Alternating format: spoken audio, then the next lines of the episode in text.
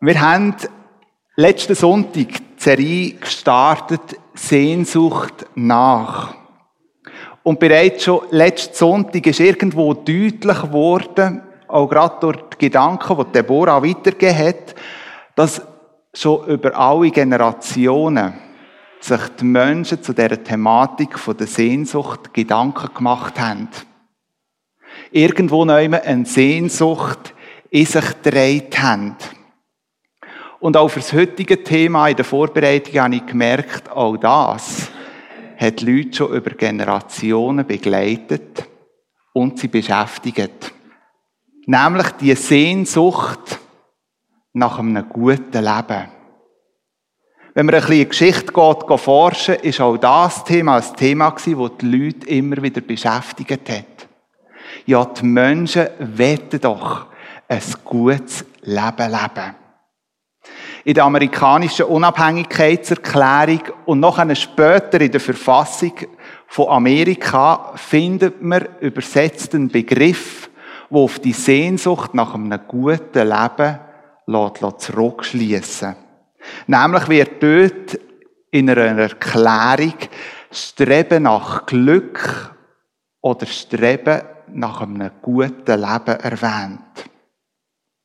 Die Aussage steht im Kontext innen von der Aussage, dass der Schöpfer uns Menschen unveränderliche Rechte gegeben Nämlich das Recht auf Leben, das Recht auf Freiheit und das Recht auf Glück oder ein gutes Leben.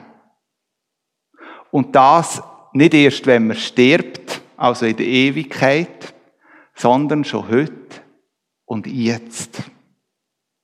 Wenn man aber ein bisschen genauer schaut, wie das geschildert wird, dann merkt man, auch gerade in dieser Unabhängigkeitserklärung, es ist nicht einfach das Recht, ein gutes Leben zu haben. Diese Erwartung darf man nicht voraussetzen.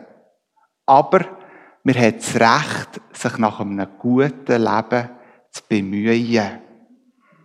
Niemandem ist es also automatisch, wenn er auf die Welt kommt, garantiert, dass er ein gutes Leben darf haben. Auch wenn man in der Geschichte in einem anderen Bereich schaut, nämlich der Heinrich von Navra, sehr wahrscheinlich ist nicht der so nicht unbedingt der Begriff, er ist eher bekannt worden als Henri, der vierte König von Frankreich. Auch er hat Sehnsucht nach einem guten Leben in sich trägt. Und zwar nicht nur für ihn, sondern für sein ganzes Volk. Und er hat das folgendermaßen formuliert. Wenn es Gott ihm erlaubt, dann wünscht er sich für seine Untertanen ein gutes Leben im ganzen Königreich. Und das gute Leben hat er beschrieben, dass alle am Sonntag ein Huhn im Topf dürfen haben.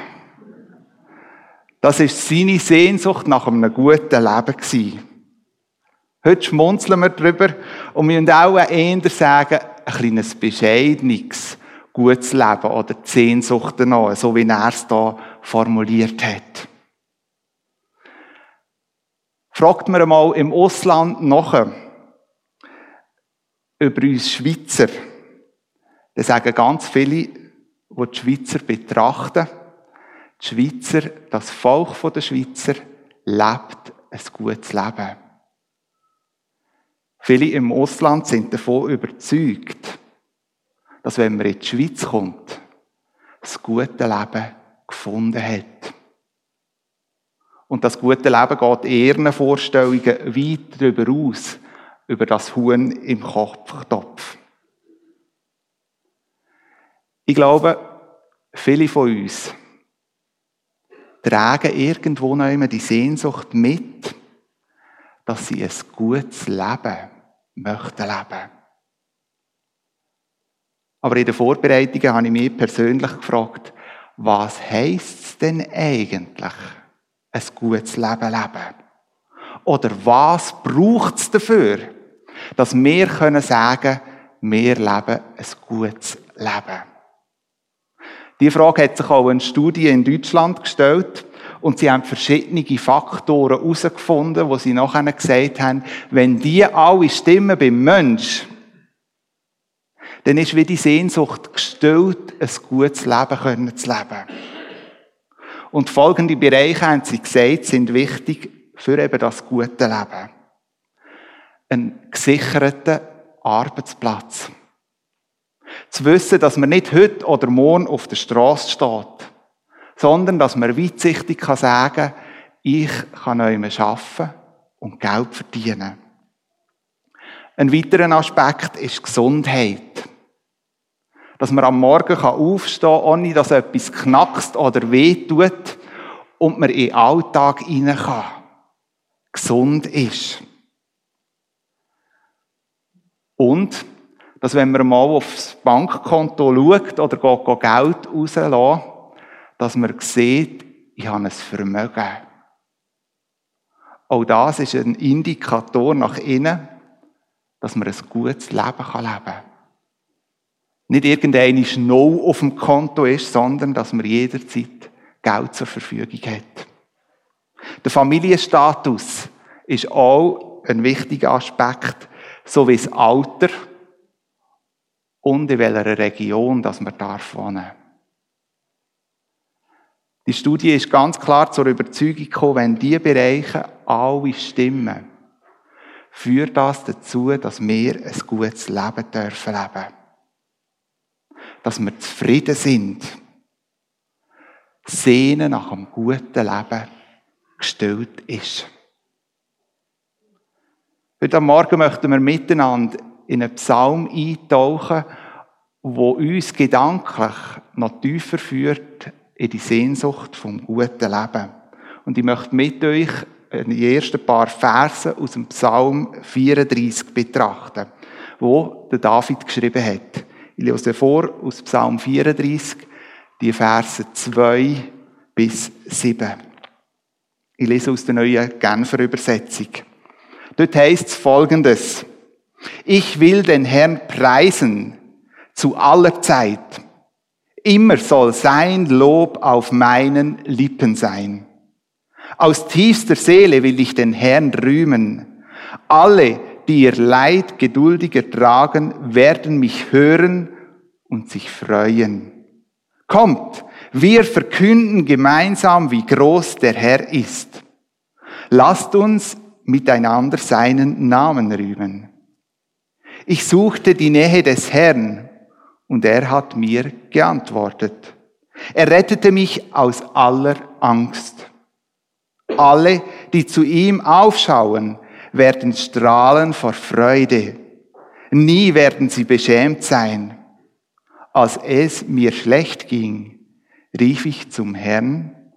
Er hörte mich und befreite mich aus aller Not. Wenn wir einfach die Verse miteinander lesen, dann kommt einem irgendwo so der Eindruck entgegen, der David in dem Moment ist absolut dankbar, erfüllt mit einer Freude über das, was er in seinem Leben hat dürfen erfahren. Wir lesen, er war in Not. Aber jetzt, so kommt mir der Eindruck über, über dem Text, führt er ein gutes Leben. Vielleicht eben mit all diesen Aspekten, die ich vorhin aus dieser Studie erwähnt habe. Ist die Sehnsucht nach einem guten Leben, so wie es die Studie formuliert, bei ihm in Erfüllung gegangen? Erlebt er das alles?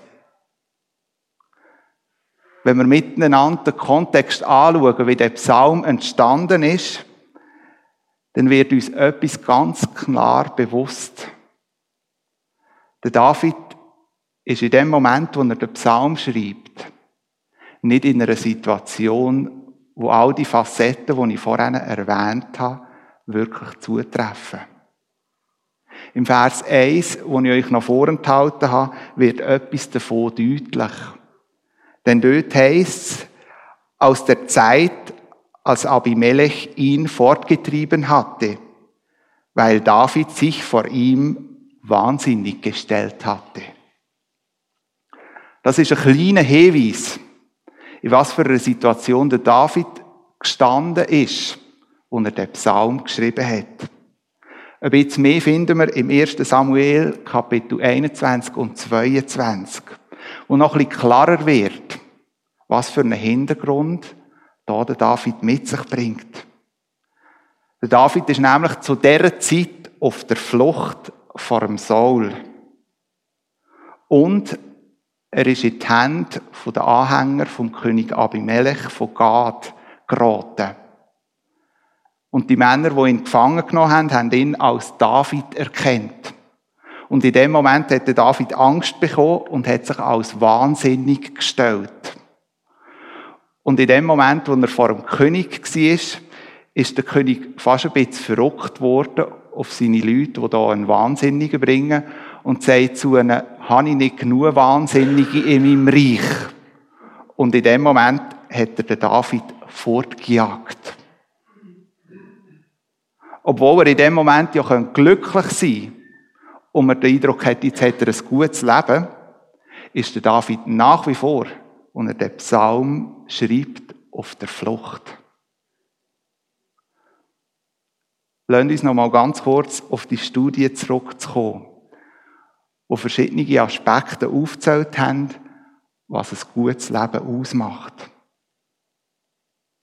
Daraus lässt sich ja eigentlich schließen, wenn wir uns persönlich bemühen, um Wohlstand, um Freunde, wenn wir uns eigentlich keine Gedanken über die Schattenseite vom Leben machen,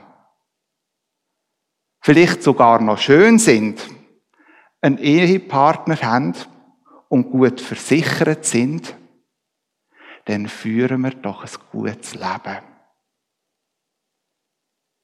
Ist das wirklich so? Ist unsere Sehnsucht denn gestillt, wenn wir all das erreicht haben? Oder uns das vielleicht zugefallen ist? Oder anders gefragt, leben wir denn nicht ein gutes Leben, wenn der ein oder andere Aspekt, den ich erwähnt habe, in unserem Leben nicht in Erfüllung gegangen ist? Ich bin überzeugt, Studien sind manchmal ganz praktisch und interessant. Aber ich glaube, sie stehen auch in der Gefahr, einseitig oder oberflächlich zu sein. Aus dem Leben von David stellen wir fest, dass in seinem Dasein all die Faktoren nicht unbedingt vorhanden sind. Aber in dem Moment bekommt man trotzdem den Eindruck, dass er für sich sagt, ich lebe ein gutes Leben. Die Sehnsucht wie im Moment gestillt ist. Hin und wieder auf meiner Reise nach Äthiopien begegne ich Menschen. Menschen, wo man im Gespräch in ihren Hütchen spürt oder erfahren bekommt, dass sie keinen gesicherten Arbeitsplatz haben. Vielleicht noch nie einen haben. Dass sie gesundheitlich angeschlagen sind und vielleicht nicht einmal wegen dem arbeiten können. Man merkt auch ziemlich gleich, dass die Menschen keine roten Rappen auf der Seite haben, für ihr eigenes Essen zu erwerben. Und in sehr häufigen Fällen sind die ein oder anderen Familienmitglieder, die ihnen wichtig sind, gestorben. Aber ganz häufig, wenn ich mit diesen Leuten im Gespräch bin, kommt etwas zum Ausdruck, dass die Menschen ihr Leben als gut bewerten dass sie die Sehnsucht, ein gutes Leben zu haben, wie gestillt bekommen haben. Und es wird deutlich, dass sie das nicht an äußeren Umständen festmachen, sondern dass da etwas anderes ist, wo in ihrem Leben die Sehnsucht von einem guten Leben stillen. Wenn wir den Psalm weiterlesen vom David, dann kommt auch bei ihm ganz klar zum Ausdruck, dass nicht eigentlich äußerliche Sachen sind, wo seine Sehnsucht stellt, sondern dass da andere Aspekte eine wichtige Rolle drin spielen. Und ich lese euch weiter aus dem Psalm 34, die Verse 13 bis 19. Wer von euch will Freude am Leben haben? Wer hätte nicht gerne ein langes Leben, in dem es ihm gut geht? Wenn das dein Wunsch ist, dann erlaube deinem Mund keine boshaften Reden. Verbiete deinen Lippen jedes betrügerische Wort. Halte dich vom Bösen fern und tue Gutes. Setze dich für den Frieden ein und verfolge dieses Ziel mit ganzer Kraft. Denn der Blick des Herrn ruht freundlich auf denen, die nach seinem Willen leben.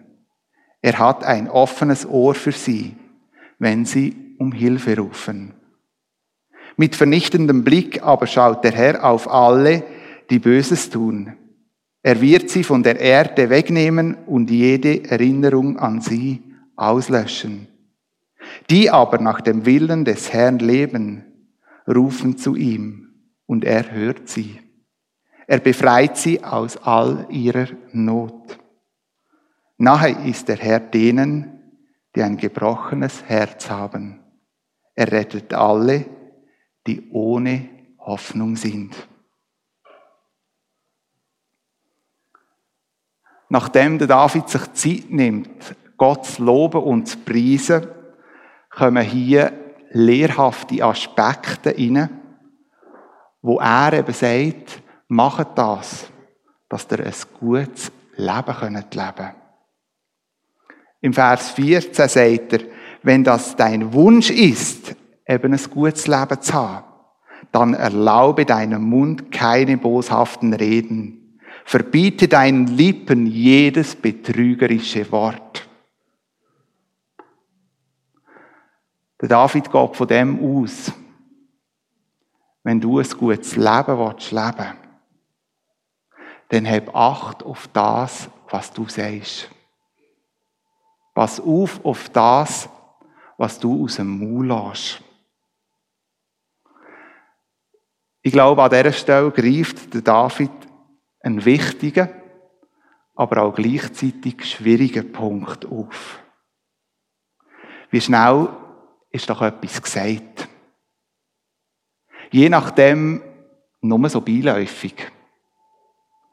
Und wenn man sich ein bisschen später besinnt,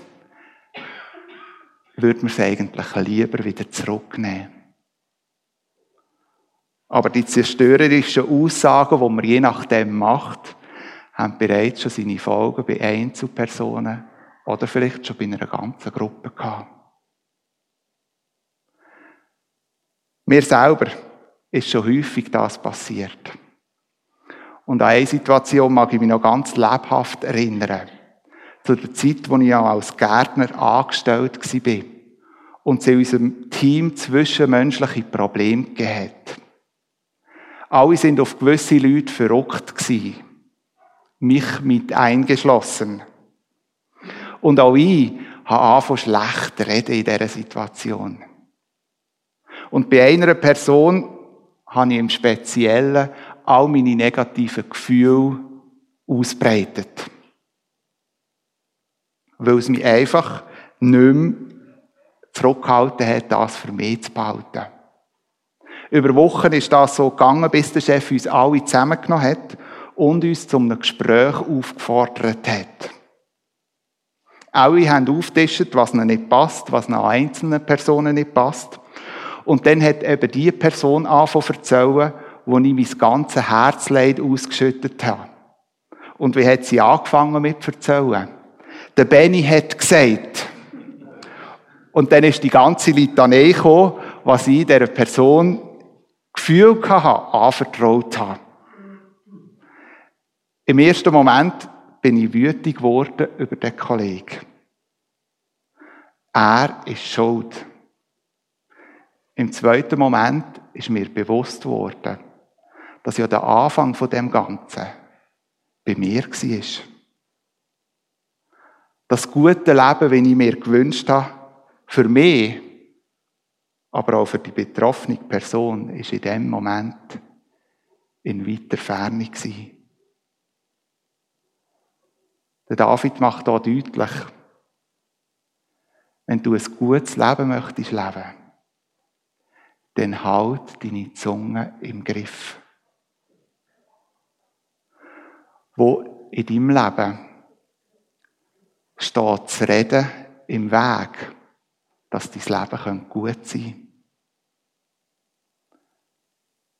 Ich wünsche dir in dieser Sehnsucht von einem guten Leben, dass du an den Punkt darfst kommen, mit mir zusammen, wo der Ratschlag vom David zu Herzen nimmt. Auf die eigene Zunge Acht haben.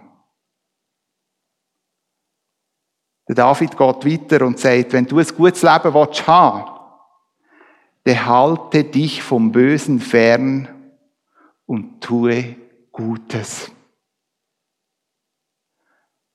Der David macht deutlich, wenn du ein gutes Leben willst haben dann kann ein wichtiger Beitrag dafür sein, dass du Gutes tust. Wie schnell ist doch auch diese Aussage über die Lippen gekommen. Aber wie oft passiert es mir auch, dass es im Alltag viel schwieriger ist, als man manchmal denkt. Aber was heisst es denn eigentlich, Gutes zu tun? Und vor allem, in welchen Augen? Auch da gibt der David in seinem Psalm Antwort darauf. Tut Recht, was vor Gottes Augen Recht ist. Bei allem, was du tust, sind ich immer wieder auf Gott. Und was in seinen Augen gut ist.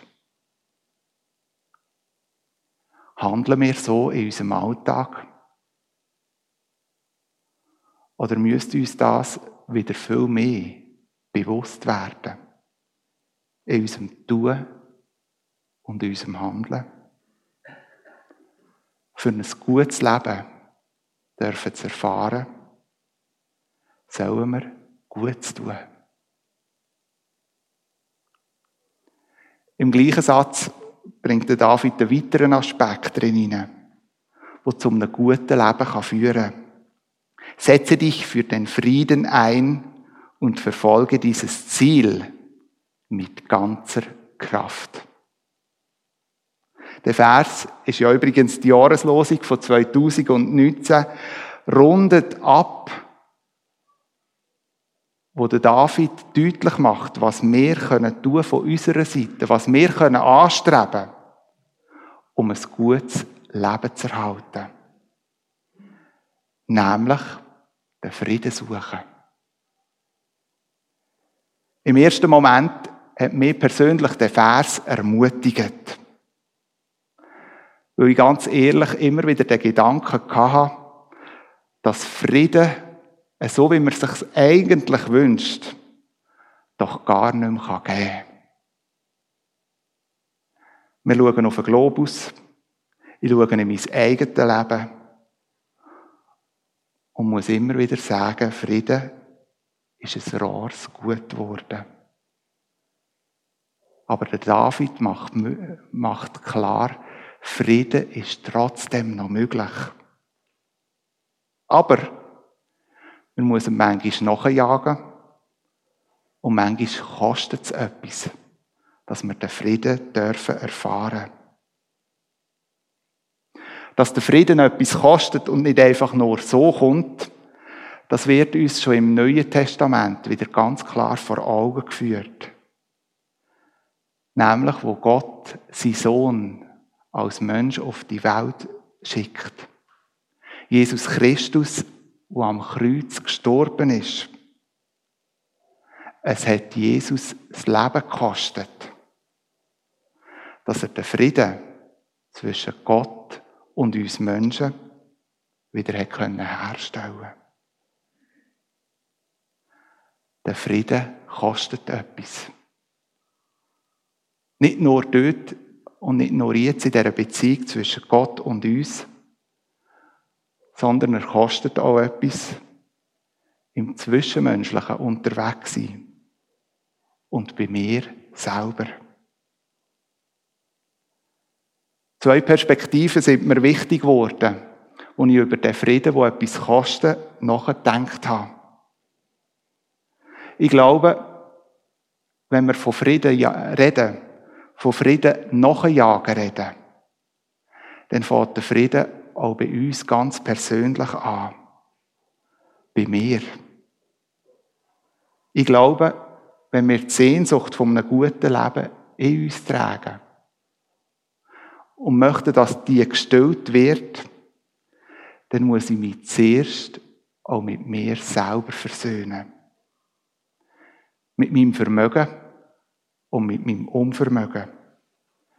Mit meinen Stärken und mit meinen Schwächen. Mit meiner Vergangenheit und all dem, was in der Vergangenheit falsch gelaufen ist.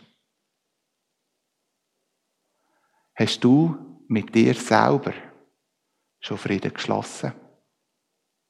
Hast du dich mit dir schon versöhnt?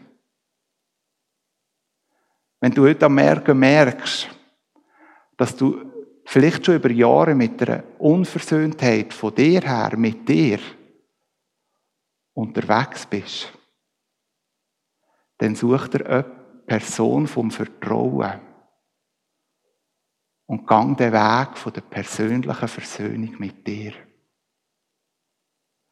Ich bin überzeugt davon, dass wenn du dich mit dir versöhnst, auch darfst erleben, wie die Sehnsucht nach einem guten Leben anfängt gestillt werden. Um den Frieden, den David hier anspricht, geht es aber auch um den Frieden mit Mitmenschen. Über das, glaube ich, haben wir schon viel predigt. Und ich glaube, Christen sind Weltmeister im darüber reden, von Frieden mit Mitmenschen zu haben. Aber ich glaube, in der Ausführung, da hapert es doch immer wieder. Im vergangenen Herbst haben wir in unserer Gemeinde ein Vergebungsseminar durchführen. Mit einer kleineren Gruppe von Personen haben wir einen Weg zurückgelegt dass wir eben für uns persönlich in Beziehungen mit anderen den Frieden können suchen und finden. Einzelne von dieser Gruppe haben das tiefste dürfen erfahren, wie sie Menschen haben können vergeben, wie Frieden in ihr Leben ist, wie Freiheit in ihr Leben ist. Manchmal braucht es für den Frieden mit Mitmenschen zu finden, ein Prozess. Und man kann es nicht einfach in einen Finger schnipsen. Und doch habe ich etwa den Eindruck, wir würden es so gern. Wie oft habe ich schon den Ausspruch gehört, ich habe vergeben. Aber eigentlich ist es noch nicht passiert. Manchmal habe ich die Befürchtung, dass wir viel zu schnell über all das weggehen. Und uns gar nicht Zeit nehmen für einen Prozess der Vergebung und vom Frieden zu finden. Vielleicht sitzt du auch heute Morgen da und merkst, dass in zwischenmenschlichen Beziehungen der Frieden noch fehlt. Aber dass du es bis jetzt alleine nicht geschafft hast dann komm doch nach dem Gottesdienst auf mich zu. Ich kann mir gut vorstellen, dass wir in der nächsten Zeit wieder so ein Seminar von der Vergebung anbieten. Dass Menschen dürfen Frieden und Freiheit erleben. All die erwähnten Aspekte helfen dazu, könnte man sagen, ein gutes Leben zu führen Aber das allein gelangt nicht. Damit die Sehnsucht, die wir vielleicht uns tragen, gestillt wird. In dem Psalm von David wird es klar, er hat nicht ein perfektes Leben geführt, nach dieser Statistik. Aber er hat etwas zentral Wichtiges gehabt, wo sein Leben gut gemacht hat. Nämlich seine Beziehung zu Gott. Und in der Beziehung zu Gott hat er erlebt, wie sein Sehnen nach einem guten Leben Antwort bekommen hat. Auch wenn die äußerlichen Umstände eigentlich dagegen gesprochen haben. Im Verwurzeltsein bei ihm hat er Gott erlebt. Und das hat ihn so weit geführt, dass er können singen und sich freuen. Und genau das wünsche ich mir an dem heutigen Sehnsuchtsmorgen. Dass wenn wir eben die Sehnsucht von einem guten Leben in uns tragen, das uns nicht in alle Richtungen treibt, sondern schlussendlich in Gottes Arme. Und dass wir in seiner Nähe dürfen erleben, wie die Sehnsucht nach einem guten Leben gestillt wird. Amen.